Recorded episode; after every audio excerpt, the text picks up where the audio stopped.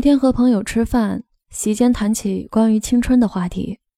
有朋友说，男人青春的开头很好说，但要说何时结束，好像蛮难界定的。我说，那我给你们说件事儿吧。那天下午天气很好，阳光亮晶晶的，我在房间里看书，突然接到他的电话，很久没有联系了。怕是有七八年了吧。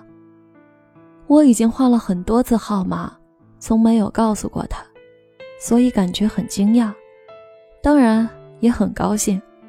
我在电话里听出他声音的那一刻，竟不知道说些什么。毕竟这么多年没见了，我对他现在的状况一无所知。礼貌的寒暄几句之后，我开始搜肠刮肚的想要找一个话题。好消除无话可说的尴尬，可明明心里有很多话想讲，到了嘴边竟语塞了。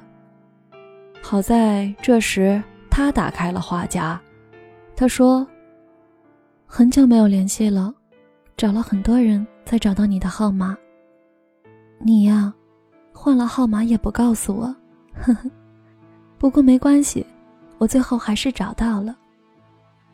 最近。”不知道什么原因，我常常做一些奇怪的梦。梦到以前读中学的时候，我们班一群人上山上摘水果，我从树上掉了下来，大家都很担心，就你一个人在那笑。我就追着打你，可是怎么也追不上，跑着跑着就累了，于是醒了，就想起还有你这么一个老朋友，于是。特别想跟你打个电话叙叙旧。我想，你都快记不得我了吧？一定是的。读书那会儿，你就很少跟我说话，特死板。问你个问题，你都支支吾吾的。我那时候觉得你特小气。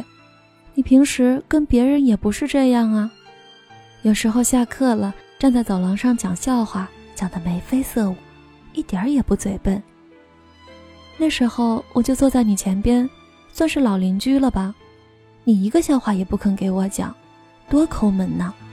哼，不过那时候我也不愿意听你们男生讲的笑话，都乱七八糟的。那段时间真是辛苦啊，夏天热死人了，那么多作业，不熬夜怎么也做不完。你们倒好，就爱抄女生的作业。记不记得有一次？你问我数学作业有没有做好，被班主任发现了，结果被狠狠批评了一顿。其实我早就做好了，谁让你平时老跟我板着脸，我就不借给你抄。这么多年了，你应该不生气了吧？或许你早就忘了这件事了吧？我可是记着呢，当时就觉得报了仇了，呵呵。跟你开玩笑呢，其实后来我也特别后悔，因为你竟然趴在桌子上哭了，我还是第一次看见男生掉眼泪。知道我为什么后来每次都早早把作业做好了吗？我就是在等你问我借，可是那以后你再也没有问我借过作业。哼，要知道那时候我下课都不休息的呀。你竟然再也不问我借作业了。有一次，我还想给你买瓶水呢。体育课上，你们男生打篮球，下课了都去挤自来水，不卫生，喝的也不过瘾。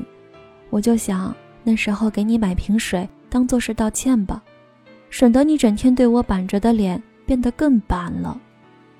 可是我买了以后，一直没有机会送给你。你们一群人叽叽喳喳的，老在讨论刚才的球，我怎么好意思送过去呀？最后还是扔掉了。后来过了很久，你才跟我说话，语气阴阳怪调的，也说不上几句。虽然这样，我还是蛮开心的呢，毕竟能说话了。我就怕直到毕业，我们都一句话也不说，那以后同学聚会多尴尬呀。说到毕业，一晃眼就真的毕业了。考完试后，我去教室找你，你也不在。听同学说，你帮班里的女生去宿舍搬东西了。我等了你很久，你也没有来。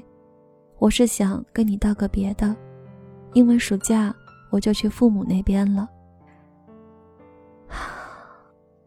没想到一晃这么多年过去了，我们还能联系上。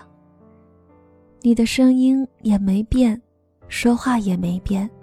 还是那么支支吾吾的，你。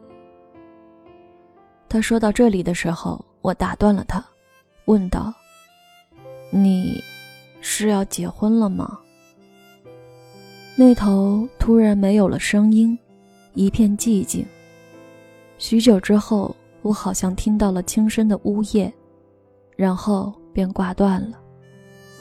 第二天，我收到了他的短信。说，今天是他的婚礼，希望我祝福他。一位朋友问：“你说了这么多，是？”我说：“我只是想说，当我们的青春轰然到来，在那段年少的日子里，单纯而真心的喜欢你，并且你也这样喜欢着的姑娘，在许多年后哽咽着告诉你。”她就要结婚的时候，我们的青春就此谢幕。